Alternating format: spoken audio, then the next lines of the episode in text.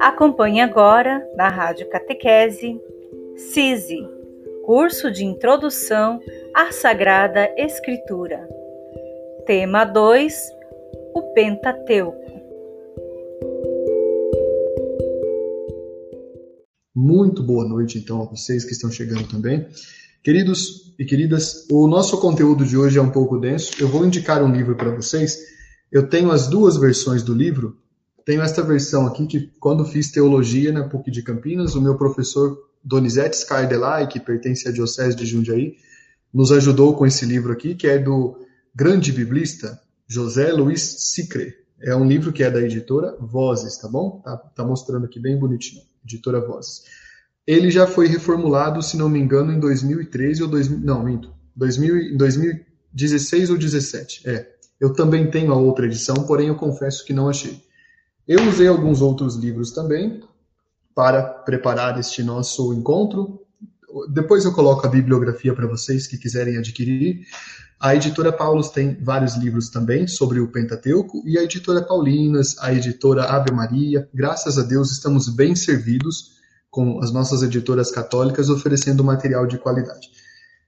Vou fazer um alerta a vocês: não adquiram é, livros que não sejam católicos, pois a interpretação pode ser muito variada. Alguém me mostrou um livro, um amigo me mostrou um livro, ensinando a como ganhar dinheiro pela teologia da prosperidade, utilizando as bênçãos ocultas que existem no Pentateuco. Isso é uma grande bobagem. Isso não, não se constitui. Tá bom? Então, nesse caso, eu, este livro depois eu coloco para vocês lá, o nome é Introdução ao Antigo Testamento, tá? Eu, depois Maria Goretti me lembra de colocar, aliás, não, pode deixar. Vamos colocar esse livro na, na introdução, aliás, no, no material que a gente vai apresentar. Uh, começando o nosso tema, então, a Bíblia é um assunto que muitas vezes causa polêmica nos nossos meios culturais hoje não têm conhecimento sobre a Bíblia e elas, é, às vezes, é, acabam tendo uma. Deixa eu só retirar aqui só um pouquinho isso, pronto. As pessoas acabam tendo uma dificuldade em entender qual o sentido de algumas coisas que estão escritas na Bíblia. Primeiro ponto que você pode anotar, então, é a Bíblia, principalmente o Antigo Testamento, causa muita dificuldade de interpretação, causa, às vezes, até polêmica entre as pessoas há muitas questões que não são claras. Se eu perguntar a você, por exemplo, quantas são as narrativas da criação do ser humano, você se recorda? Você conhece? Pelo menos são três, não é? Gênesis 1, Gênesis 2 e acredite, Gênesis 5, né? Nós temos aí no mínimo é, três narrativas. Aí as pessoas ficam, as pessoas que não entendem, que olham de fora, ficam pensando: olha, mas a, a Bíblia é um livro muito errado, cheio de equívocos, cheio de problemas na Bíblia não é uh, um livro como Espírito Mecas, cheio de uma lógica que faz parte da nossa cultura. Ela não é um livro de história, no sentido de historiografia, de relatar fatos ao pé da letra. Também não é um livro de ficção, como acusam. E ela é um livro escrito para a fé e pela fé. Então, ao mesmo tempo, nós vamos entender por quê, mas tem uma explicação. Se você olha, por exemplo, aqui, é, em Gênesis capítulo 5 diz assim: só vou citar algumas coisas e a gente já avança para o conteúdo visual. Eis o livro da descendência de Adão. No dia em que Deus criou Adão, ele o fez à semelhança de Deus. Homem e mulher ele os criou, abençoou-os e deu-lhes o nome de homem. Quando se pensa é, em outros, outros trechos, outras situações também, nós vemos algumas coisas intrigantes. Por exemplo, uh, é muito é, interessante você observar os Dez Mandamentos. Há duas listas principais dos Dez Mandamentos. Uma que está no Deuteronômio e outra que está no Êxodo. Deuteronômio capítulo 5 e Êxodo capítulo 20 trazem duas listas até um pouco próximas dos Dez Mandamentos, mas não são exatas. Agora vem a surpresa. Se você já parou para pensar na escrita dos Dez Mandamentos, eu vou citar pelo menos cinco listas diferentes. Há uma lista que está no livro de Êxodo também, no, no, no capítulo 34, e que surpresa ela traz. dependendo de como você observa, ela não tem 10 mandamentos, ela tem ou 12 ou 14 mandamentos. Há uma lista também dos 10 mandamentos, você pode anotar tudo isso. Depois, qualquer coisa, você volta o vídeo para ver novamente. Há uma lista intrigante também que está em Deuteronômio 27, e é uma lista bastante é, complexa dos Dez Mandamentos, porque é um pouco mais extensa na sua formulação. Êxodo, capítulo 20, a partir do versículo 22, traz uma lista extensa também de 10 ou mais mandamentos relacionados com o Decálogo. E Deuteronômio, capítulo 12, do capítulo 12 ao capítulo 26, olha só, do capítulo 12 ao capítulo 26, parece que os mandamentos são também é, colocados numa perspectiva, entenderam? É, mais ampla. Então é preciso que vocês Observem com atenção esta questão de como é que foi redigida a Bíblia e, sobretudo hoje, que o nosso tema é Pentateuco. Tudo bem? Muito bem, perfeitamente. Uh, avancemos então com o nosso conteúdo e eu vou, a gente vai uh, deixar isso um pouco claro para vocês depois, tá? Vamos lá. É, começando então aqui, eu vou colocar para vocês verem isso. Acho que vocês já estão vendo, não é mesmo? Pronto. Deixa eu ver se vocês conseguem acompanhar esse conteúdo aqui. Pronto, excelente, muito bem. Então, o tema de hoje do nosso encontro é o Pentateuco. Marca alguém, compartilha com alguém esse vídeo, traga alguém para ver, que vai ser bem interessante. Gostaram do encontro passado, não foi? Recebi várias mensagens de vocês dizendo: olha, não conhecia aquilo que foi dito, isso é muito bacana. Muito bem. O Pentateuco dá para você e para mim as boas-vindas ao universo da Bíblia é, como podemos dizer, a porta de entrada para o mundo bíblico. É a porta de entrada para o mundo bíblico, que significa que o Pentateuco tem uma finalidade muito interessante, que é apresentar algumas das situações que vão acontecer depois nas narrativas seguintes. Então, o Pentateuco, quando foi escrito, quando foi uh, quando foi sendo costurado ou construído ou tecido, é, foi sendo é, pensado também em ligar com outras partes da Bíblia que já existiam, correto? Ah, mas já existia alguma parte da Bíblia antes do Pentateuco? Olha, já existiam sim alguns livros, alguns, alguns, uh, algumas perícopes, alguns hinos. O que nós acabamos de rezar nessa oração de hoje também já existia. Por exemplo, estou dando alguns exemplos de fragmentos que já existiam. Pois bem, o que para entender o Pentateuco, eu quero convidar você a cinco questões elementares que qualquer pessoa pode se interessar por ela antes de entender direito a Bíblia, inclusive crianças. Aliás, cumprimento os nossos adolescentes que estão conosco, viu? Sejam firmes, per per perseverem nesse curso para vocês terem uma boa visão da Bíblia. Primeiro de tudo, o Pentateuco está situado na Bíblia dentro de uma divisão maior chamada Antigo Testamento. O que é o Antigo Testamento? O Antigo Testamento é a compilação dos livros sagrados que nós recebemos da comunidade judaica, correto? O Pentateuco está dentro do Antigo Testamento, é, é uma das unidades do Antigo Testamento. Aqui nós podemos ver o, que o Antigo Testamento não é uma coleção de todos os escritos sagrados ou não sagrados dos judeus. O que significa é que a gente pensa, às vezes, no senso comum, que a Bíblia reuniu todos os livros que os judeus escreveram. Isso não é verdade. A Bíblia reuniu alguns livros que os judeus escreveram, correto? Isso, vão se inscrevendo no canal. Segundo, como eu disse, é um escrito, um conjunto de escritos da fé e para a fé. O conjunto do Antigo Testamento é destinado à fé, não a outras realidades. Não está destinado a outras realidades, sejam elas realidades científicas, sejam elas realidades de premonição, sejam elas realidades de magia. Ah, porque o, se você ler direitinho o Gênesis, ele está repleto de números da sorte para jogar na loteria. Eu, eu ouvi já isso uma vez. Não é verdade. Ah, mas se você ler direitinho o Antigo Testamento e o Pentateuco, você vai saber entender por que acontecem tantas situações ruins no mundo, tantas desgraças, estão todas previstas lá. Cuidado, isso também não é verdade, tá bom? Isso, compartilha o vídeo, muito bem, vai compartilhando aí. E mais uma coisa, é uma é preciso entender aquilo que a gente já disse no encontro passado de que muitos capítulos do Antigo Testamento têm uma redação humana e uma inspiração divina, ou seja, preste atenção para você não entender que tudo isto é palavra de Deus. A Igreja Católica não ensina que a Bíblia é palavra de Deus. Vamos anotar isso? A Igreja Católica que reuniu a Bíblia ensina que ela contém a palavra de Deus. Você entende? contém a palavra de Deus, inclusive porque Deus, que no Gênesis criou pela palavra, no Novo Testamento aparece ele próprio, que é o Verbo, a palavra de Deus aparece, e é Jesus. E ali temos a palavra de Deus. Então a Bíblia contém a palavra de Deus, como aliás o Santo Rosário também contém a palavra de Deus. É engraçado, não é isso? Pois é. A bênção que, o, que a mãe ou o pai dá a seus filhos contém a palavra de Deus e assim por diante. Há muitas realidades que contêm a palavra de Deus. Porém, a Bíblia é um livro que nós veneramos e respeitamos pela sua antiguidade, pela sua sacralidade.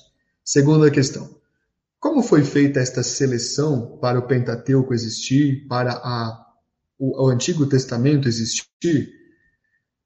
Primeiro, pelos judeus, que fizeram uma seleção que começou no quinto século antes de Cristo. Lembra que eu disse a vocês que por volta do ano 1000 começaram a ser escritas as antigas tradições orais da Bíblia? O que são as tradições orais, Altieres?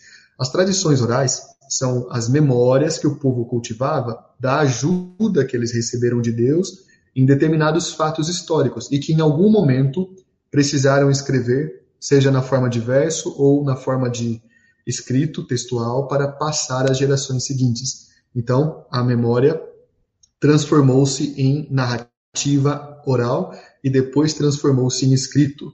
E os judeus fizeram isso, perfeito?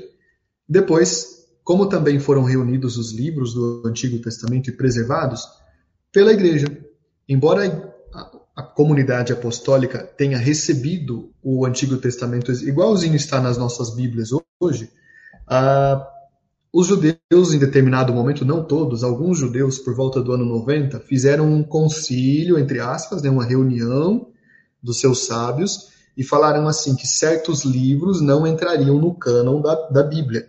Quem quiser entender direito isso, veja, por favor, o vídeo que eu gravei na primeira aula. Lá explico direitinho inclusive citando os livros, tá? Então, esta, esta questão é, da, reunião desses livros foi feita pelos judeus e preservada pela igreja. Tudo bem, pessoal? Isso, muito bem. Avancemos um pouquinho aqui. Classificação dos livros do Antigo Testamento. Pelos judeus, há uma classificação que utiliza como ponto de partida a Torá, que são os cinco livros que vamos ver hoje, que é o Pentateuco, um, um conjunto de livros chamado Nebim, ou Profetas, e outro conjunto de livros chamado Ketubim, ou Escritos. A Igreja Católica reúne esses livros em Pentateuco, históricos, proféticos e sapienciais. É, perdão aqui, na verdade é Novo Testamento, viu? Desculpem aqui.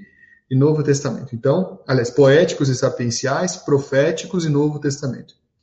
É, tem horas que é, é aqui, né, ao vivo e nessa hora da noite, depois de um dia de aulas, me perdoem. Às vezes eu falo alguma coisa, né, precisa de uma de uma releitura, né? Pois bem, muitas pessoas querem saber também quais são as línguas, os idiomas em que o Antigo Testamento foi escrito. Então, nós podemos saber que uh, uma das línguas que o Antigo Testamento foi escrito claramente é o hebraico, Hebraico é a língua que dominou as, a região onde as tribos se estabeleceram, era a língua que eles falavam. De, do hebraico surgiu uma língua que foi muito importante, foi falada como língua internacional naquela região, chamada aramaico. Era a língua que o Império Persa, por exemplo, também difundia e ensinava a falar ali para conversar com as pessoas. Então há alguns trechos em aramaico.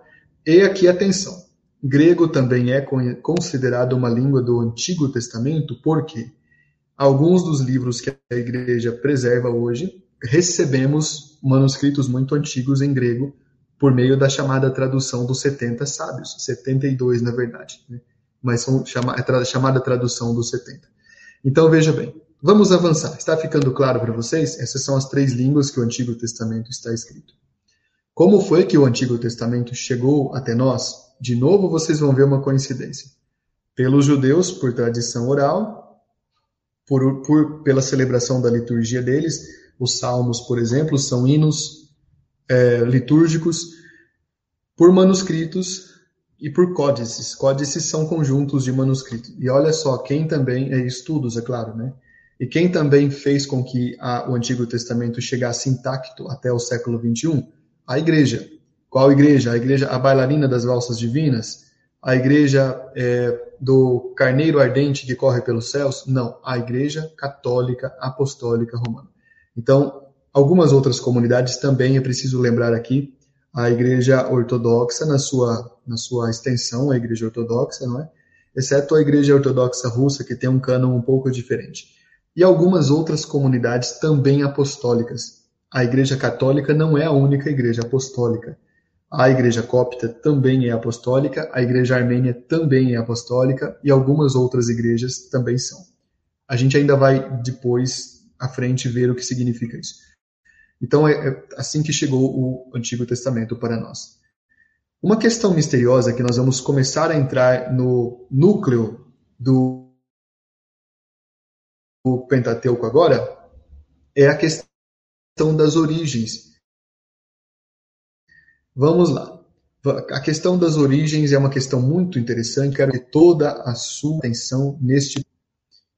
Você está vendo um lago e eu quero que você imagine a seguinte, a seguinte situação. Em uma determinada cidade, em um momento, os moradores, andando pelos campos, observaram algo que nunca ninguém tinha visto: um lago. E nesse lago, eles começaram a ver que eh, era muito bonito e estava repleto de peixes, as pessoas poderiam pescar, poderiam nadar nas suas águas, era um lago muito prazeroso. Com o tempo, esse lago começou a atrair a atenção das pessoas. Isto é uma história que eu estou contando para explicar as origens, preste atenção. Pois bem, todo mundo estava se divertindo nesse lago até que uma, uma pessoa fez uma pergunta: como foi que surgiu esse lago que nós nunca prestamos atenção? Começaram a aparecer várias possibilidades de origem. Alguém dizia: ah, esse lago aqui, na verdade, é porque uma barragem se rompeu. Esse lago aqui, na verdade, é por causa da forte chuva que nós tivemos. Na verdade, esse lago sempre existiu, alguns outros diziam, porque os rios que corriam aqui juntaram essas águas, mas ninguém conseguia saber a origem daquele lago. Você está entendendo de que eu estou falando, não é? Estou, é, na verdade, dizendo a vocês o seguinte, que o Pentateuco é como esse lago que você está observando. Vamos entender por que eu estou dizendo isso a vocês. Há uma teoria chamada teoria das fontes. No século no século XV, é, a gente começou a ter a ter perguntas é, sobre o, o que teria sido, o, é, como teria se constituído a, as partes diferentes que parecem que entram em conflito no Pentateuco. Eu disse para vocês, por exemplo, eu, eu mencionei para vocês é, cinco listas de dez mandamentos. Então, lá no século XV, começou a acontecer uma pergunta: por que será que a Bíblia parece que tem algumas contradições? Não é? Querem ver algumas contradições interessantes? Eu posso mostrar para vocês aqui, não é? Já vou falar desses dois cavaleiros que estão aí no, na nossa tela. Veja bem, nós observamos algumas questões interessantes. Você está com a tua Bíblia aí? Observa. Vamos pegar aqui, por favor, aí o livro de Êxodo, capítulo 16, e outros de vocês peguem o livro de Números, capítulo 11, certo? Essas questões levaram as pessoas que liam a Bíblia a se perguntar: será que não houve alguma alteração aqui? Então, alguém de vocês pegue Êxodo capítulo 16 Outros de vocês peguem o livro de Números, capítulo 11, versículos de 4 a 9. Eu tenho na minha anotação e eu vou ler aqui. Vocês já estão sabendo do que nós estamos tratando aqui, né? Estamos tratando do maná nesse trecho. No Êxodo capítulo 16, fala do maná como se fosse um verdadeiro milagre. Um pão que vem do céu, que tem gosto, um gosto maravilhoso, que é, é um alimento que se conserva, algo muito bom, que era muito melhor que qualquer alimento da terra. Observem que está escrito isso aí no Êxodo capítulo 16. Já no livro de Números, capítulo 11, versículos 4 a 9, a conversa fica um pouco diferente. Parece que o pessoal que escreveu aqui não gostava muito de maná, né? Então escreveu que, na verdade, não aguentava mais comer maná, porque era uma comida é, sem gosto, que tinha que ser amassado em panelas, uma coisa muito estranha. Por que será que há uma diferença assim? Vocês entenderam? Isso. Eu vou, eu vou falar alguns exemplos para vocês aqui, certo? Eu vou falar algum exemplo para vocês. É, por exemplo, vamos falar das, das, de, uma, de algumas contradições, por exemplo. O Salmo 78 e o Salmo 105 falam das pragas do Egito. Anota, se você não conseguir achar na Bíblia, só anota para você pesquisar depois. O Salmo 78 e o Salmo 105 falam de algumas tradições aliás, falam dos, dos, dos é, das pragas da Bíblia, e eles fazem listas diferentes. Um apresenta é, nove pragas, o outro apresenta dez, mas apresenta em ordem diferente as pragas do Egito, entendeu? Por que será que acontece um tipo de situação como essa? Vocês querem mais, alguma, mais alguns exemplos para vocês entenderem? Estou mostrando isso para vocês por um motivo. Quando pessoas que não entendem direito a fé e que não querem também valorizar a Bíblia, fazem uma leitura da Bíblia encontram certas contradições, eles não querem nem saber. Eles, eles falam: olha como a Bíblia é um livro cheio de erros. Calma, tem uma explicação para isso. E a explicação não passa por uma questão de dizer, ah, não, você tem que entender diferente. Não, a explicação passa muito melhor do que isso. Passa por muitas outras questões, não é? Deixa eu ver alguma outra coisa aqui. O Antigo Testamento tem algumas narrações escandalosas, tem algumas narrativas escandalosas. Por exemplo, Abraão, no capítulo 12 do livro de Gênesis, mente descaradamente. Ah, mas espera aí, você vai agora desconstruir a Bíblia, você vai atacá-la? Não é isso. Estou dizendo para vocês, lembra que ela tem redação humana? Vamos entender então que algumas questões que chamaram a atenção das pessoas, de estudiosos, né, religiosos, religiosas, padres e freiras lá no século XV, leigos também, teólogos, né? E começaram a pensar: nossa, mas por que, que Abraão mente? Pois bem, Jacó, você conhece a história de Jacó. Jacó enganou o próprio pai, enganou o irmão, né? Está em Gênesis 27.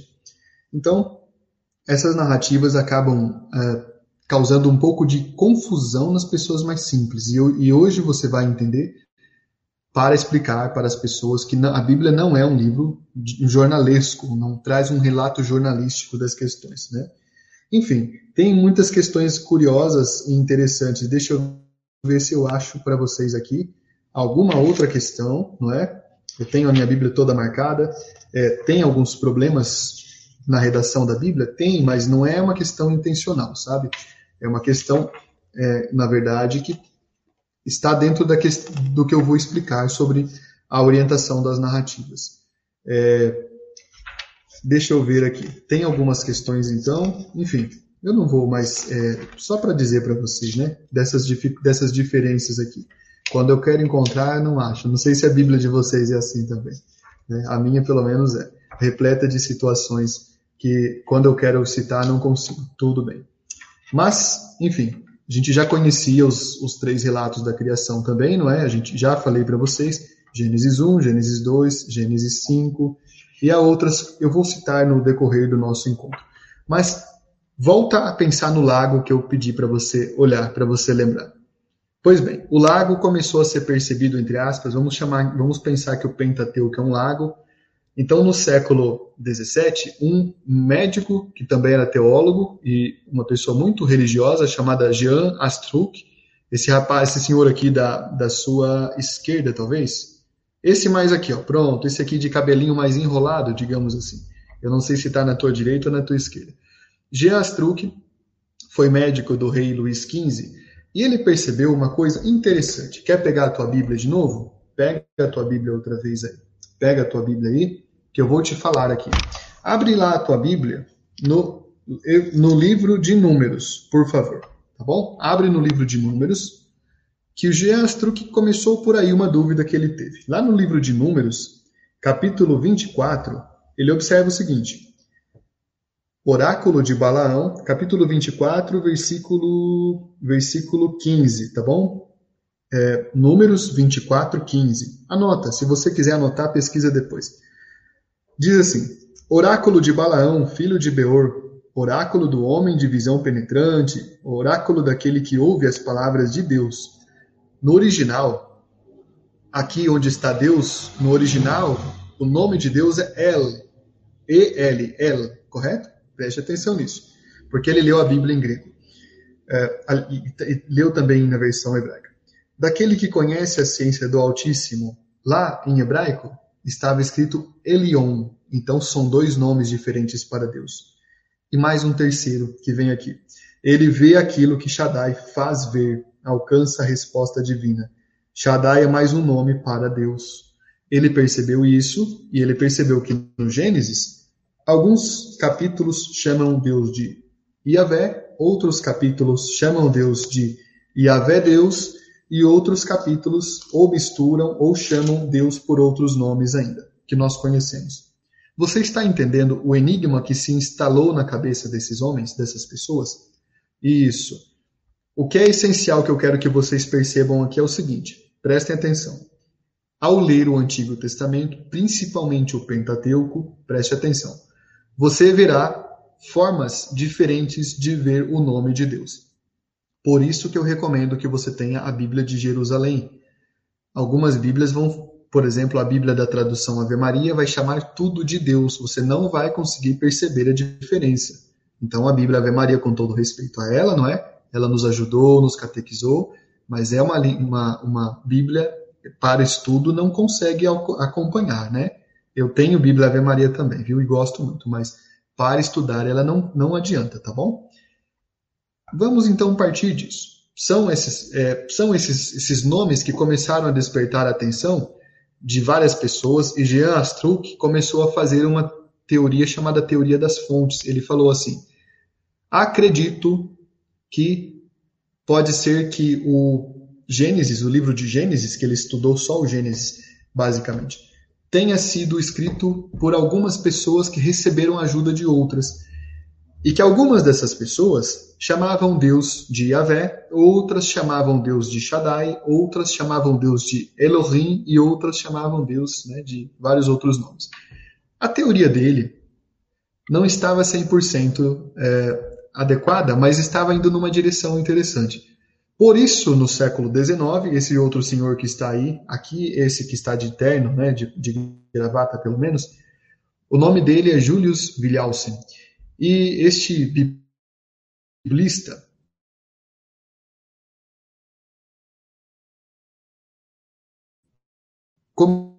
começou a interpretar tudo para que esse lado da Teuco pode ter sido formado por quatro grandes rios que nós não vemos mais. Esses quatro rios, digamos assim, são as chamadas fontes Javista, onde chama-se Deus de Yahvé, trechos que se chamam Deus de Yahvé, Eloísta, que chamam Deus de Elohim, deuteronomista, que quando aparece a divindade está mais preocupada em questão de normas, e também uma fonte chamada sacerdotal, que quando a divindade aparece está ligada a questões do culto. Você está entendendo o que estou dizendo? Isso é importante. Talvez você esteja achando, nossa, mas está um pouco complicado, está um pouco difícil. Não, preste atenção. Se você achar difícil, eu quero que você volte o vídeo e veja depois novamente. Vale a pena você não ter dúvidas nesse tema. Você está entendendo? Vale muito a pena você não ter dúvidas neste tema aqui. Pois bem. Uh, então, imagine que a Bíblia foi sendo escrita por camadas. Você está anotando, né? Anote aí: javista, eloísta, deuteronomista e sacerdotal. Isso, pronto. Alguns estão entendendo, outros estão entendendo um pouco, mais ou menos, né? Quem está com a internet travando aí precisa fazer uma coisa que eu vou ensinar vocês, tá bom? Antes de assistir a aula, reinicia o teu celular, o teu computador. Então isso é importante. Se você tiver dificuldade com o som, coloque um fone de ouvido, tá bom? É muito importante. Mas vamos lá. Imagine o seguinte, vamos só imaginar. Vamos imaginar que um grupo de pessoas num determinado momento, lá por volta do ano 1000 a.C., né, que era o reinado de Davi e de Salomão, naqueles séculos, alguém começou a redigir alguns relatos. Depois, outra pessoa de outro lugar viu aqueles relatos e quis acrescentar algumas coisas, e assim por diante. A teoria das quatro fontes hoje é considerada superada, porque não são quatro fontes, não dá para saber quantas são. Alguns estudiosos já chegaram a identificar 16 fontes diferentes, mas como o próprio autor, o José Luiz Sicre, fala nesse livro aqui, Introdução ao Antigo Testamento, é engraçado, ele fala: não existem dois autores que tenham a mesma ideia sobre as fontes, dois pesquisadores. Então, a gente sabe que o Antigo Testamento foi escrito por grupos diferentes de pessoas, principalmente o Pentateuco. Pergunto a vocês, isto que eu estou dizendo está claro agora? Por isso que quando você observar algumas situações do Antigo Testamento, sobretudo dos cinco primeiros livros, você verá repetições, uma história que já parecia contada. Veja, por exemplo, Abraão é, está diante do rei Abimeleque e o rei Abimeleque se interessa por Sara porque acha bonita. E aí Abraão fala que Sara é sua irmã, que o rei pode te levar e fazer o que quiser com ela. Esta situação volta a se repetir, não é? Em outro momento, com Abraão e Sara de novo, muda, não é Abimeleque mais, é outro rei. E depois, em outro momento, a mesma história volta a acontecer. Uma repetição, será que inconsciente? Ou será que resultado de uma costura que foi sendo feita por tradições levemente diferentes? Você está entendendo? Aqui eu vou falar mais uma questão para entender o Pentateuco. Eu mencionei no encontro passado que quando você procura a lista das doze tribos, você encontra algumas listas no Antigo Testamento e essas listas das tribos não coincidem, não estão na mesma ordem e nem são lista de 12 tribos, são listas de mais ou menos tribos. Pois bem, imagine o seguinte: isso é só uma teoria da história. Imagine que aquele, aquelas tribos que são chamadas de 12 tribos, na verdade, são povos que não dá para saber se são mais do que 12 ou menos do que 12, mas são povos que têm suas tradições religiosas próximas umas das outras, mas com leves diferenças. Nós somos, nós no Brasil somos um pouco parecidos com os portugueses em algumas coisas, ao mesmo tempo somos um pouco parecidos com o Uruguai em algumas coisas, pois o Uruguai, caso você não saiba, foi também uma província do Brasil no tempo do Império. E nós temos algumas outras coisas parecidas com os países da África, pois também recebemos uma influência. E se você achar mais engraçado ainda ou não, temos algumas coisas parecidas com a Ásia, pois houve trocas culturais. Pois bem, vamos imaginar que o povo do Antigo Testamento também tinha proximidade uma com, com, de uma tribo com a outra e, ao mesmo tempo, diferenças. Isto também é uma teoria para explicar porque alguns relatos trazem o nome Yahvé, outros relatos trazem o nome El Shaddai, outros relatos trazem o nome El Elohim, El Elion, etc. São vários os nomes de Deus. Vocês estão entendendo? Então são formas como aquelas pessoas percebiam a divindade. E agora nós vamos avançar com o conteúdo, correto? Isso, alguém, alguns de vocês estão escrevendo assim, por exemplo, Ana Cecília escreveu assim: Estou entendendo um pouco, vou rever depois. Faça isso sim, viu? Isso é importante para a gente avançar no conhecimento, né? Alguns de vocês aqui estão dizendo que estão tendo um pouco de. Aqui, por exemplo, do Silene disse que agora ficou claro, né? Obrigado, do Silene. Isso. A Letícia Torres diz assim: achava que os doze eram descendentes dos doze patriarcas. Veja, é o que está na narração, mas até a questão dos doze patriarcas, Letícia, pode ser diferente no tempo e na história. Tá? Vou simplificar tudo isso. Quando se conta uma história, essa história ganha contornos essa história vai ganhando novas formas, novas formas, e ela, quando chega lá na frente, está um pouco diferente. Hoje existe uma brincadeira que as crianças talvez não façam mais, chamada telefone sem fio, mas a expressão existe. Telefone sem fio é uma brincadeira interessante que eu costumo fazer quando dou cursos bíblicos para adolescentes. Eu peço que um adolescente fale uma frase no ouvido do outro e lá no fim, quando chegar a frase de volta, a confusão é totalmente estabelecida, pois as frases são diferentes. Prestem atenção. Naquele tempo em que estes escritos foram reunidos, não havia computadores. No tempo de Moisés, a princípio, não havia nem, nem alfabeto para que ele escrevesse na língua hebraica. E as condições naquela, naquele período, chamado período do bronze tardio, eram muito difíceis. Então, Como é que as pessoas iriam escrever alguma coisa coerente? Escrevia-se em cada região alguma coisa, preservava-se. Depois, no quinto século antes de Cristo, perto do reinado do rei Josias, por volta desse reinado, esses escritos foram sendo reunidos, foram sendo reunidos. É claro que os redatores do Pentateuco se ocuparam em harmonizar, tirar algumas discrepâncias, né? A gente sabe disso. Mas algumas questões ainda ficaram e um olhar atento percebe essas questões. Tudo isso que eu estou dizendo é para dizer a você: a Bíblia teve um processo de redação incrível, feito ao longo de séculos, correto? E isso não tira, aqui preste atenção, uma, uma informação importante, uma, uma lição importante. Isto não tira o valor da Bíblia como livro que nós reverenciamos. Isto não tira a autoridade moral da Bíblia como livro no qual nós nos espelhamos. Ah, mas você não disse que o Antigo Testamento está cheio de casos complicados, de narrativas problemáticas, até de narrativas onde, se você ler o livro de Jó, você vai ver até blasfêmia, né? Jó blasfema contra Deus. Jó fala mal de Deus, não é? Pois bem, mas olha só, até nesses exemplos humanos das nossas quedas e dos erros que a gente comete até hoje no século 21, até ali a Bíblia nos ensina como não praticar algumas questões, correto? Estou falando isso para vocês pelo seguinte: anote o que eu vou dizer, anote essa frase que eu vou dizer agora. A Bíblia não deve ser lida como um livro infalível ou mágico. Repito, a Bíblia não deve ser lida como um livro infalível ou mágico. O que é um livro infalível? É um livro que apresenta todas as respostas e todas as verdades. A Bíblia não tem essa pretensão. Sabe por que a gente faz essa confusão? Porque a gente identifica que, porque Deus sim é infalível, Deus tem todas as respostas, Deus é a suma verdade, a gente transfere esse tipo de sensação para a Bíblia mas a Bíblia não é assim, tudo bem? Ah, mas você está diminuindo a Bíblia, então? Não, não estou diminuindo. Estou dizendo a você que este tipo de leitura ajuda você a evangelizar muito mais, ajuda você a se evangelizar e ajuda você a se pacificar também, correto? Vamos entender melhor a questão. Vamos avançar então. É, estou vendo os comentários de vocês isso, perfeito. É, eu não consigo comentar todas as manifestações de vocês, é? mas aqui o Raimundo escreveu uma coisa importante. Quem conta um conto aumenta um ponto. Isso, brilhante, brilhante síntese, Raimundo, é isso mesmo.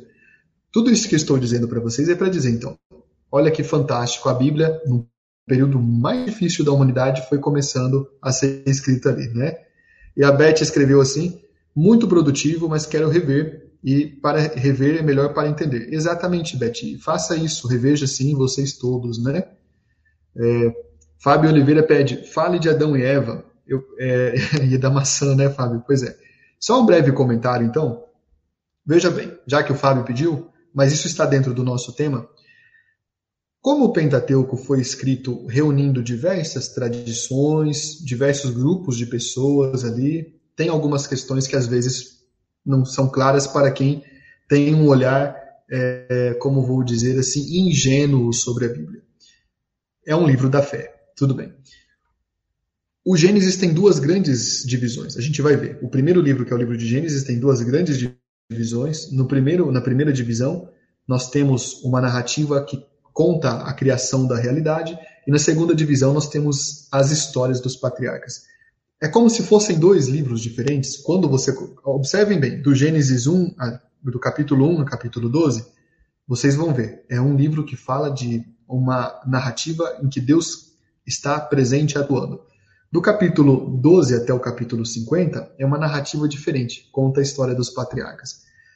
A narrativa do, da criação, no caso são três narrativas que contam a criação de Adão e Eva. Gênesis capítulo 1, vamos pegar, pega por favor Gênesis capítulo 1, por favor.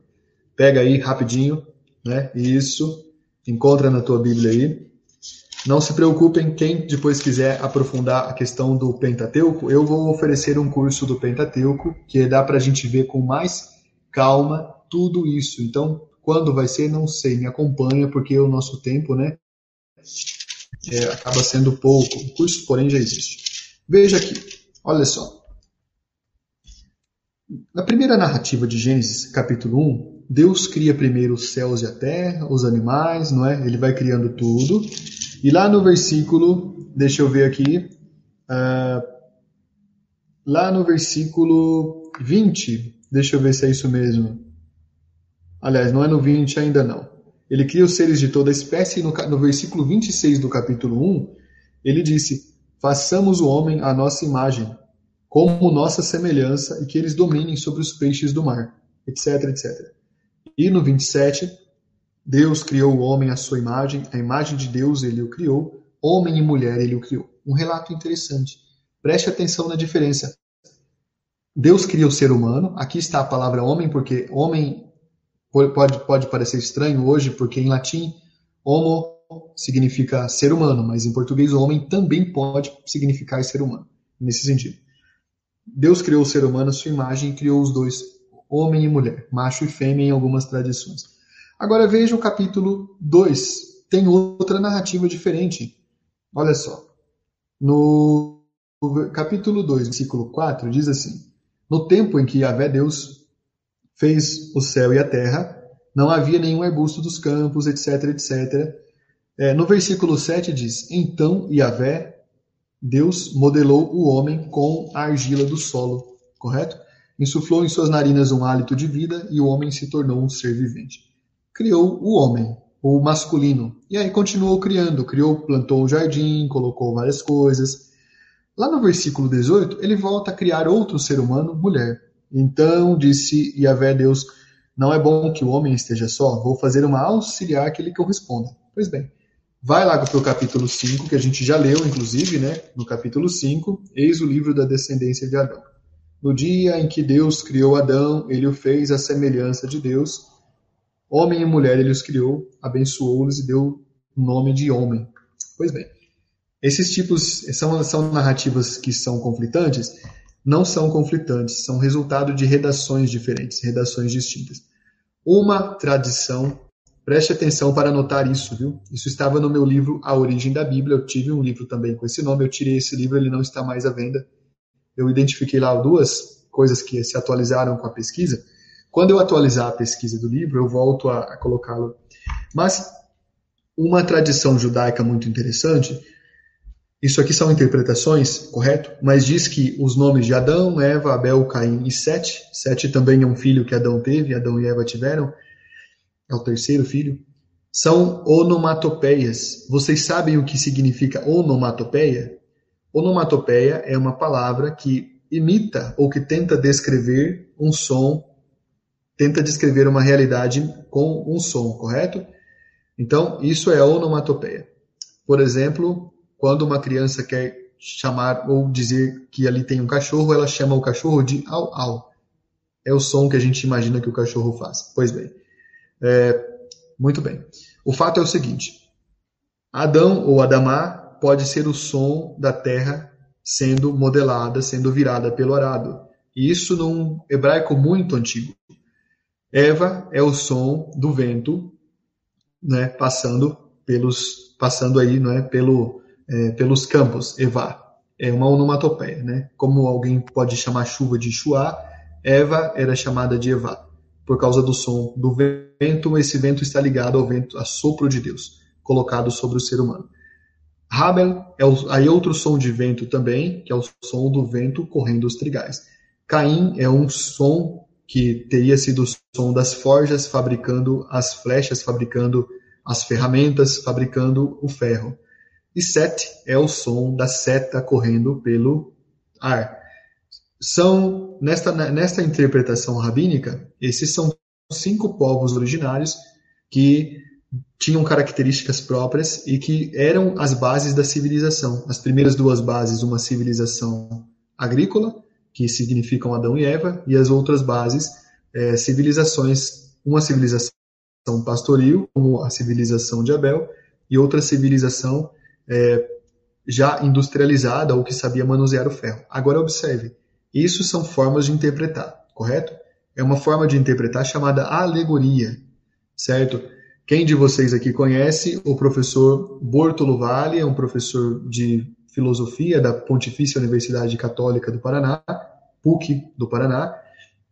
é a pessoa que tem essa reflexão muito interessante, né? Ele nos falou isso nas nossas aulas de teologia e, enfim, veja bem, é, é, é uma forma de interpretar utilizando símbolos, correto? Mas vamos ver. Será que você está dizendo que Adão e Eva não existe? A questão nem é essa. Se você olhar pelo lado da ciência, em algum momento teve que existir sim uma primeira mulher e um primeiro homem, um primeiro ser humano.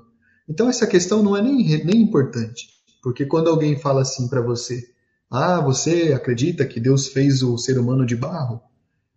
Na verdade, é um símbolo. O barro significa matéria. E quando você quando diz que Deus soprou nas suas narinas, significa que colocou corpo e espírito? Pois bem, corpo e alma. Então esta é uma explicação. Então esta é uma explicação. Agora veja bem, é, é preciso se aprofundar mais no simbolismo. Hoje nós não faremos isso no nosso encontro. É, hoje o encontro não consegue ser para explicar o simbolismo, porque o simbolismo da Bíblia é muito vasto há incontáveis símbolos e incontáveis formas de interpretar cada passagem que tem ali. Vocês que estão fazendo o curso de Apocalipse comigo, que é às quintas-feiras, estão vendo a riqueza que é, ou já viram, né? O Apocalipse, por exemplo, é um livro repleto de símbolos, como o Gênesis também. Outro momento será o momento para vermos os símbolos. Hoje nós vamos ver apenas a estrutura. Tudo bem? Muito bem. Então, isso, vamos lá. Avançando com a nossa, com a nossa interpretação aqui. Então, tanto Jean Stuck como é, Julius Vilhausen, que são esses dois senhores aqui, perceberam que, olhando com atenção os livros do Pentateuco, Gênesis, Êxodo, Levítico, Números e Deuteronômio, é, perceberam que algumas coisas pareciam muito interessantes, muito intrigantes. É uma leitura intrigante. E aí chegou-se à teoria das quatro fontes. Cada fonte teria sido escrita por um grupo de pessoas que tinha características próprias para Deus, não é? Embora falassem do mesmo Deus, mas essa teoria já foi superada porque não dá para dizer que são quatro fontes. Aí chega uma imagem que eu quero que vocês imaginem, um castelo que foi sendo construído ao longo dos séculos. Você está vendo naturalmente é, Imagine que um castelo foi sendo construído desde muito tempo atrás, uh, num tempo em que apenas haviam pedras rústicas para, para, o, para sua construção, e essas pedras formaram o um alicerce. Depois, com o tempo, a arquitetura evoluiu um pouquinho e já havia outras formas de construir sobre esse alicerce. Com o passar do tempo, os construtores conseguiram fazer torres altas e ainda outros construtores de um tempo posterior deram ao castelo uma decoração. Agora imagine o seguinte: imagine que esse castelo que você está pensando pode ter sido alvo de várias reformas. Nesse castelo você vai encontrar decorações muito diferentes, você vai encontrar passagens secretas que ninguém imaginava, você vai escadas que chegam a um lugar e não tem para onde dar acesso portas que se abrem para o vazio. O Antigo Testamento, por conta da sua redação, principalmente o Pentateuco, uma redação multipartilhada, foi sendo feito desta forma. Correto? Então, imaginou o lago que apareceu e não sabiam quais eram os rios que formaram? Aquele lago foi então foi dito: ah, são as quatro fontes, os quatro rios. Agora imagine o castelo, que é o Pentateuco também. Esse castelo foi sendo construído por muitas pessoas ao longo do tempo, né? Alguém aqui perguntou sobre quando fazer o Apocalipse. Quando eu anunciar, é, o, eu não sei se vou anunciar uma nova turma do Apocalipse esse ano, mas se anunciar, vocês venham fazer. É um curso que acontece às quintas-feiras, são os cursos fechados. Né? O mês que vem o curso será Mariologia. E neste mês está sendo coordenação, né? um curso para coordenadores, ou quem quer se tornar coordenadores, e Apocalipse. Mas é só ficar atento, né? Isso, isso, só ficar atento. Avancemos então no nosso, no nosso estudo aqui. Isso.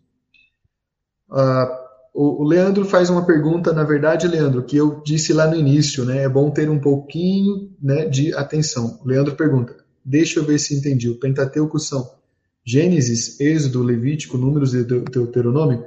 Leandro, exatamente. Como eu disse lá no início, na minha primeira fala, né? São os cinco primeiros livros da Bíblia, correto? Isso. Então, muito bem, vamos lá. Quando vocês tiverem alguma dúvida, pessoal, falei a dúvida, né? E vocês, às vezes, precisam ver isso aí, né? Tudo bem? Vamos em frente. Vamos em frente, então. Esse é o território em que o Pentateuco foi escrito. É, se vocês olharem bem com atenção, no meio disso chamado crescente fértil ou meia-lua fértil, são civilizações que nasceram às, beira, às, às margens dos rios Nilo, que no caso é o Egito, mas também dos rios Eufrate e Tigre, que são aí a Babilônia e a Síria. Tá bom? Também, também depois o Império Medo, que surgiu para dominar os dois. Esses povos contribuíram com muitas narrativas para o, o Pentateuco. Por exemplo, observe ali onde fica a Palestina. A Palestina é também chamada de Israel. Israel é, uma, é um território desértico. Como é que você explica o fato de Deus criar um jardim cheio de plantas, um jardim tropical? Nunca chamou a tua atenção isso? Este fato de que Deus teria criado um jardim todo tropical, na verdade é resultado do contato que os judeus tiveram quando foram levados no cativeiro, né, no século V, para a Babilônia e lá ficaram cativos, vendo um país muito diferente, com plantas, com água, e depois voltaram para Israel e trouxeram algumas narrativas ou algumas impressões. Então, o Jardim do Éden é um paraíso, esse paraíso tem água e tem plantas, não é um paraíso como o deserto que eles moravam. onde será que eles foram buscar inspiração? Pois bem, lá, não é? A serpente, que aparece também como elemento do mal, é um elemento simbólico, não é um animal do deserto, não é um ser do deserto, mas justamente era o símbolo de algumas daquelas culturas que tinham alguns deuses que eram representados pela serpente. Então, foi também uma forma de dizer que Deus não admite outros deuses na sua presença. Mas um sobrevoo rápido pelos livros do Pentateuco, para vocês terem uma visão muito clara, vai dizer o seguinte: é uma obra em cinco partes. O Pentateuco é uma obra em cinco partes. Vamos lá. O Gênesis é o primeiro livro, que tem 50 capítulos. O Êxodo é o segundo livro, os dois muito extensos, com 40 capítulos. O Levítico, um pouco menor, com 27. Números, com 36. E Deuteronômio, com 34 capítulos. Anote ou tire print isso aqui vai chegar para vocês e vocês deixem o espaço, podem anotar depois também, tá? O bom é você gravar essas informações. O Pentateuco para nós cristãos católicos é igual à Torá dos judeus. A Torá é, é o mesmo número de livros, na verdade são exatamente os cinco livros que nós estamos aqui falando, idênticos. Em cada versículo, é claro que nós usamos versículos porque é uma criação católica, não é? O Gênesis é, que nós chamamos de Gênesis, porque o nome grego é isso, né? Significa a origem. No hebraico se chama Bereshit. E esse nome, Bereshit, dado para Gênesis, vem por, por conta dos primeiros versículos. Em, em, grego ou em português, a tradução ficou no princípio, né? Deus criou o céu e a terra. E em hebraico, esta expressão é Bereshit bara Elohim. Por isso que os judeus chamam o primeiro livro de Bereshit e nós chamamos de Gênesis. O Gênesis tem duas é, grandes e desiguais partes, ou seja, tem duas partes grandes e desiguais. A primeira parte é a que eu disse a vocês, que vai do capítulo 1 ao capítulo 12, que trata da origem do cosmos, da realidade, do ser humano, não é? E a segunda parte, que é muito maior que ela, vai do capítulo 12 também, ou 13, até os 50, e trata das narrativas dos patriarcas. Então são duas partes desiguais. São é como se fossem dois livros, como eu disse para vocês, não é? Isso. Então a primeira parte trata da narrativa da criação do mundo e do ser humano e a segunda parte trata da narrativa dos patriarcas. Uh, o segundo livro da Bíblia é o livro do Êxodo, que os judeus chamam de Shemot, e os gregos chamaram de Exodus e nós chamamos de Êxodo, evidentemente. É, Shemot é porque é a, a, palavra para eis os nomes, é o primeiro versículo do livro de, de Êxodo, é eis os nomes, e isso em hebraico é Shemot, né? V-L Shemot. O que trata o livro de Êxodo? Né? Ele trata de uma identidade. É, tem como objetivo definir a identidade do povo hebreu. Então, narra a ida para o Egito e a sua libertação, a sua saída. Mas o interessante é que mais da metade do livro é constituída por normas. Preste atenção nesse detalhe. Nós não podemos nos aprofundar em cada um dos livros, mas nós estamos vendo o, como se fosse um raio-x. Vocês entendem isso? É o raio-x ou o sobrevoo sobre esses livros. Na verdade, meus queridos e queridas, vocês vão me acompanhar ao longo dos anos, eu espero, e nós vamos ver cada um desses livros assim. A gente vai ver versículo por versículo, tá? Isso é uma promessa que faço, em algum momento. Porém, neste curso nós não temos como ver versículo por versículo, tá? Então nós vamos ver o modo geral de sobrevoo. O terceiro livro, que para nós é chamado de Levítico, é para os judeus o Waikira, que, que, que é a mesma coisa que ele chamou Yahvé não é, a Moisés. É, Vaiki, Vaikra Moishe, e é, é, o que diz o primeiro versículo do livro hebraico de Levítico, que em grego é Leviticon. O que trata o Levítico? Primeiro é interessante, né, que um dado histórico aqui incrível. Provavelmente foi escrito no século VII ou VI. É, no caso aqui, ou nos anos 600 ou anos 500 antes de Cristo. O curioso é que Moisés teria vivido só no século antes, ainda né, mil anos antes, no século XVI, cerca de 1500 antes de Cristo. Mas alguém não fala que Moisés é o autor do Pentateuco?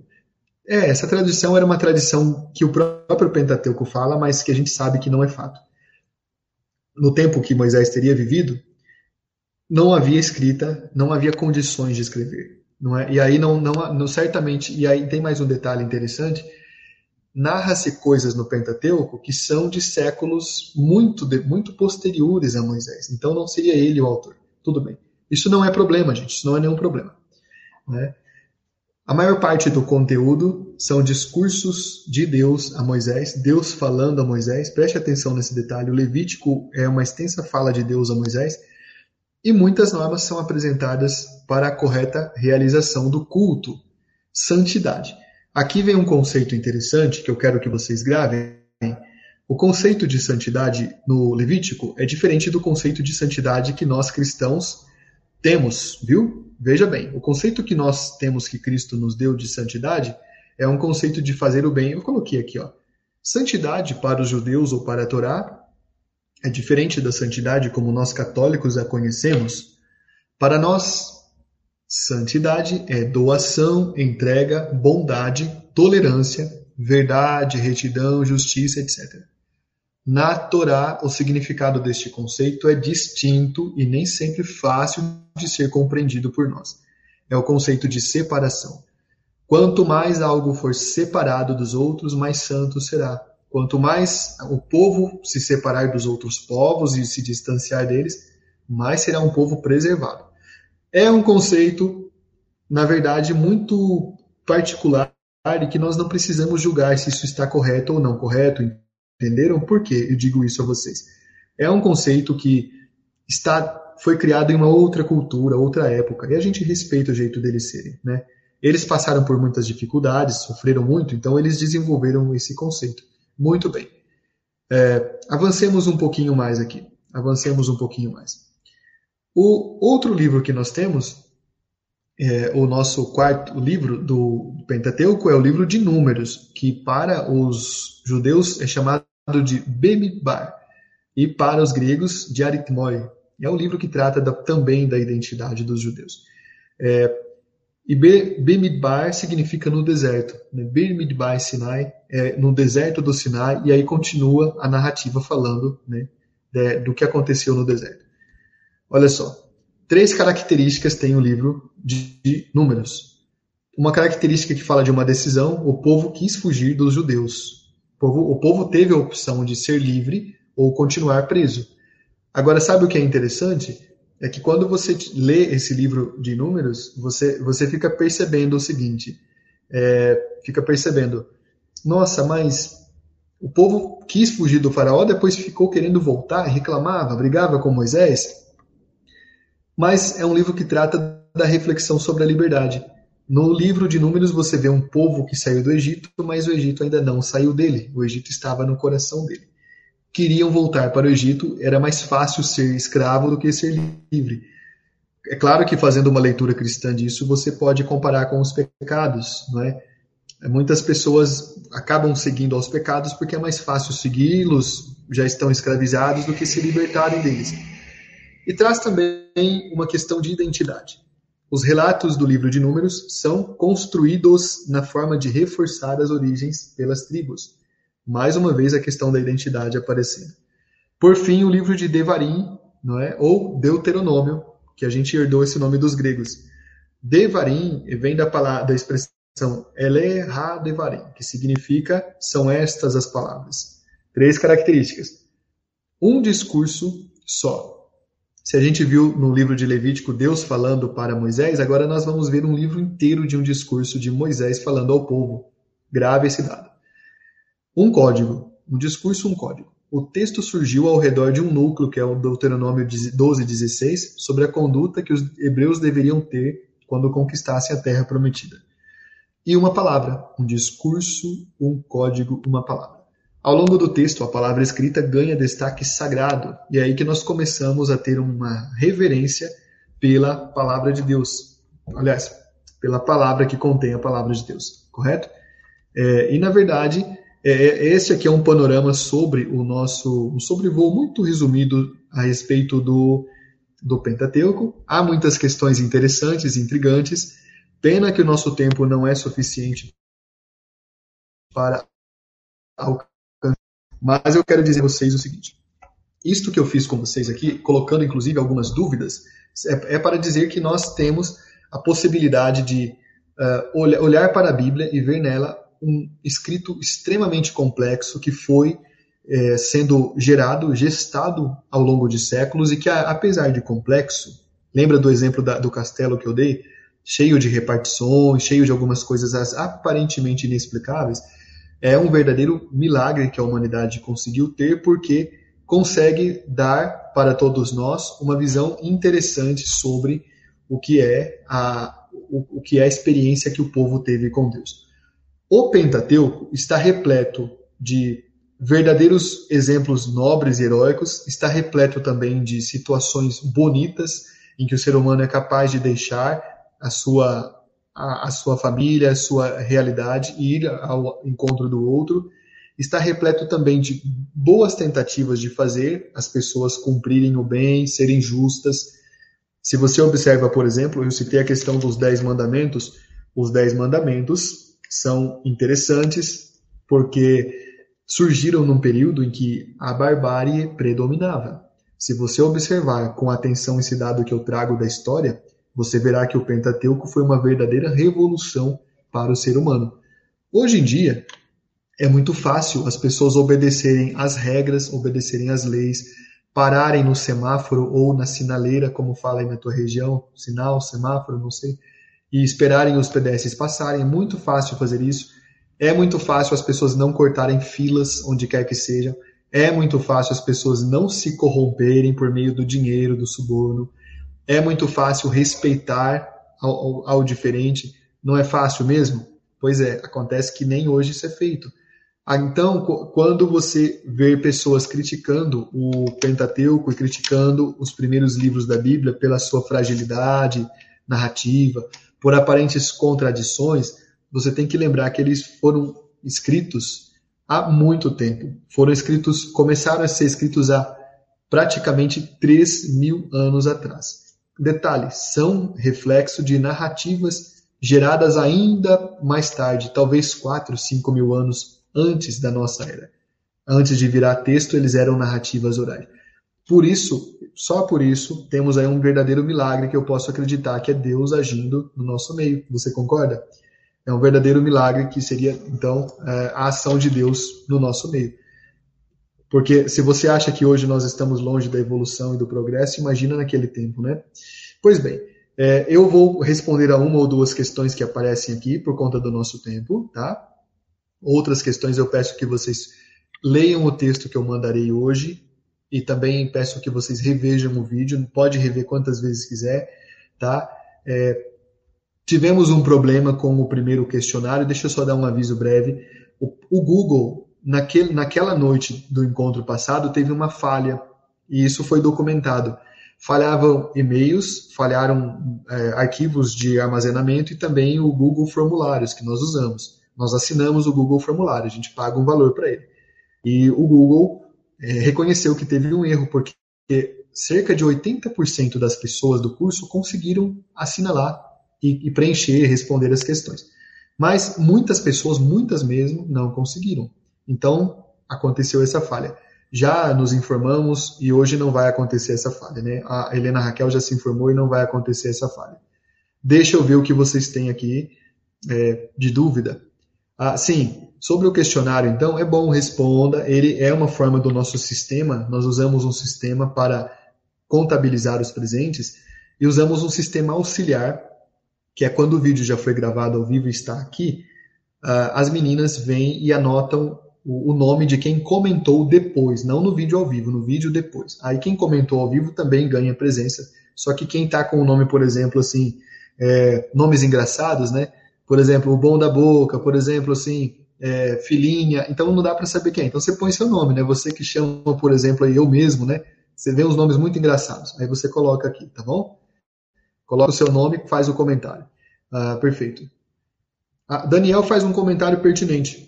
Ah, ainda acho que o conceito de separação sobre a palavra santidade faz sentido também para nós católicos, já que doação, entrega, entre outras palavras mencionadas, não são todas as pessoas que têm. Daniel, pertinente o seu comentário, e eu diria o seguinte: porém, é, praticar o bem não deve ser uma forma de ostentação, não é o que você falou, eu entendi o que você disse, gostei aliás, está correto e concordo, né? E a partir do que Daniel diz para nós aqui, eu digo para vocês. Porém, praticar o bem não deve ser para nós um motivo de ostentação. Sermos católicos e pertencermos à comunidade fundada por Jesus não deve ser motivo de ostentação. Cuidar daqueles que sofrem e passam frio, fome e dificuldades não deve ser motivo de ostentação. Não deve nos separar do outro nesse sentido. Obrigado pelo comentário e pela oportunidade, viu, Daniel? Muito bem. Deixa eu ver o que mais que vocês têm para apresentar de dúvida aqui brevemente, não é? Olha, aqui Viviane do Amor escreveu assim: Hoje o curso ficou um pouco confuso, muitas informações ao mesmo tempo. Querida Viviane do Amor, que bom que você continue sendo do amor, né? Isso é bom. Seja, é, pratique o amor, não pratique a guerra, né? Eu diria para você isso, né? Seja do amor mesmo. Mas olha só, atenção aqui algumas coisas podem ficar um pouco mais, é, exigir um pouco mais de atenção e de estudo. Por isso, você volte a ver esse vídeo mais uma vez, não é? Era importante falar da origem dos cinco livros do Pentateuco. Não dá para falar o que tem cada um, mas a gente fez mesmo assim um brevíssimo resumo. O que eu queria dizer a vocês hoje foi como é que foi sendo feita a construção dos textos do Antigo Testamento. Porque uma pessoa que não entende de Bíblia vai pensar que foi mesmo alguém que foi lá e escreveu inteirinho. Não. Foi um processo complexo que demorou muitos séculos. Então, às vezes, Viviane do Amor e todos nós aqui, às vezes o nosso conteúdo do nosso curso vai exigir um pouco mais. Anote os conteúdos, tá bom? É importante. É, é importante a gente se desafiar também, tá? Nós temos que nos desafiar porque eu considero que para um encontro ser bom, ele precisa ser muito muito claro, mas alguns temos um pouquinho mais assim exigentes. Faça o esforço, caminha, sobe um pouquinho a montanha, né? Vai ser importante para vocês, tá? É, perfeito. É, a Bíblia, a Bíblia não é realmente. Por isso que muita gente opta por fazer uma leitura meio mágica da Bíblia, né? Meio mal feita, né? Principalmente outros grupos religiosos. Não, porque isso está escrito lá. Tem gente que se ancora atrás do Deuteronômio, se ancora atrás do Levítico, mas tem muitas regras ali, pessoal, que só fazem sentido naqueles, naquele tempo, né? Hoje não. É, aqui, Marcinha fez um comentário muito bacana, né, Marcinha? Muito interessante este aprofundamento dos livros do Pentateuco. Não tinha visto por esta lente, caro professor. Muito bom, gratidão. Obrigado, querida Marcinha, viu? E também irmã Maria, que escreveu para nós, né, Maria, irmã Maria Helena? Muito bom, sua colocação de fácil compreensão. Então, que bom, obrigado, irmã. É, nesse caso, eu lembro que quando a gente vê um mesmo tema algumas vezes, a gente pode melhorar nossa compreensão. É, acredito que o que Viviane do Amor falou reflete também um, um estranhamento, porque as pessoas nem sempre é, têm esse tipo de informação, né? Então é muito bom você falar, viu, Viviane? Gostei do seu comentário, muito bacana. É, quando um conhecimento vem pela primeira vez até nós, a gente tem um pouco de dificuldade, mas depois a gente assimila, não é? Pronto. Michele faz uma pergunta técnica. Tive um problema no meu zap, apagou o conteúdo, o formulário. Você poderia enviar de novo? Todos vocês que estão no CISI, prestem atenção aqui. Olha bem para mim aqui. Todos os formulários vão sendo colocados no link da descrição do grupo em que vocês estão, tá bom? Aí podem ter acesso lá. Agora, se vocês não conseguiram preencher o formulário, vem comentar no vídeo, tem o mesmo peso. Por exemplo, Viviane do Amor talvez não seja o seu nome, mas pode ser Viviane Soares Peixoto. Vai escrever que é Viviane Soares Peixoto, que é o nome que você está registrado no curso, e eu quero comentar tal coisa. Aí você faz o comentário e as meninas vêm e anotam o seu nome, fazem uma presença manual para vocês, tá bom? É, muito obrigado. Tem muitas perguntas acontecendo. Né? Alceni escreveu assim, né, minha querida Alceni, minha querida amiga, encantada com tanto conteúdo, muito obrigado. Obrigado eu a você né, pela tua presença, pela tua paciência. É... Estude fez uma pergunta curiosa também, né, Estude? Estude perguntou assim, por favor, responda quantos anos a Bíblia tem. Estude, veja bem, é uma pergunta difícil de ser é, precisada. Provavelmente foi o escrito, os, os, primeiros escritos da Bíblia foram passados no papel há mais ou menos 3 mil anos atrás, certo? Provavelmente, então, foi essa época. Por isso é difícil saber quantos anos exatamente ela tem. Agora, na forma católica, que é essa forma que eu vou mostrar para vocês aqui, que é a forma católica, é quando a Igreja Católica preservou o Antigo Testamento e colocou o Novo Testamento. Esta forma nós sabemos que tem ponto de partida no ano 480, viu? Então a Bíblia, como nós conhecemos, com os 73 livros, o Antigo Testamento e o Novo, é uma criação católica do ano 480. Não esqueça esse dado é uma criação católica, tá bom? Porque tem muita gente que quer diminuir a importância da igreja, né? Acha que a Bíblia caiu do céu. Não caiu do céu, não, viu? Teve alguém por trás. É... Márcia Ferreira faz mais uma pergunta, e aí eu prometo que a gente vai encerrar, mas eu, eu lamento né, pelo tempo, que a gente poderia ficar mais tempo, mas eu sei que vocês têm compromissos, né? Quanto, quando lemos muitas vezes a mesma passagem, entendemos melhor ou entendemos de maneira diferente cada uma delas? Querida Márcia, pergunta também muito, muito pertinente. Quando lemos aquela passagem e conseguimos conectá-la com outras passagens, a gente entende de uma forma mais clara. Um brevíssimo exemplo que eu posso dar, por exemplo, é, quer ver? Deixa eu ver se eu acho aqui para dizer a vocês. Só para citar um exemplo, né? Uh, acho que está por aqui. Quando a gente lê, quando a gente tem um conteúdo como esse, que é um conteúdo de, de nível assim mais profundo, a gente vai ler agora o, o Antigo Testamento com outros olhos e a gente vai aprofundando. Então, esse tipo de, de leitura frequente e permanente ajuda, ajuda muito, né? Olha, no caso, vamos pegar um caso qualquer aqui. Uh, o Antigo Testamento, em algumas passagens, coloca o povo de Israel como se fosse o cedro do Líbano e pede que, uh, que a gente olhe para aquela imagem do cedro do Líbano. Né? O livro de Ezequiel, por exemplo, faz isso. Diz assim que é, o, o, futuro de Israel será tão glorioso, glorioso como o cedro do Líbano, uma árvore imponente. Aí vem Jesus lá na frente, e Jesus, no Evangelho de Mateus, fala, na verdade, o seguinte: deixa eu ver aqui, é isso mesmo, né? Ele fala o seguinte: que na verdade não. É, se, se a gente tiver a fé do tamanho de um grão de mostarda, que é a mais pequena das sementes, a gente vai entrar no reino de Deus e aí sim nosso futuro vai ser glorioso.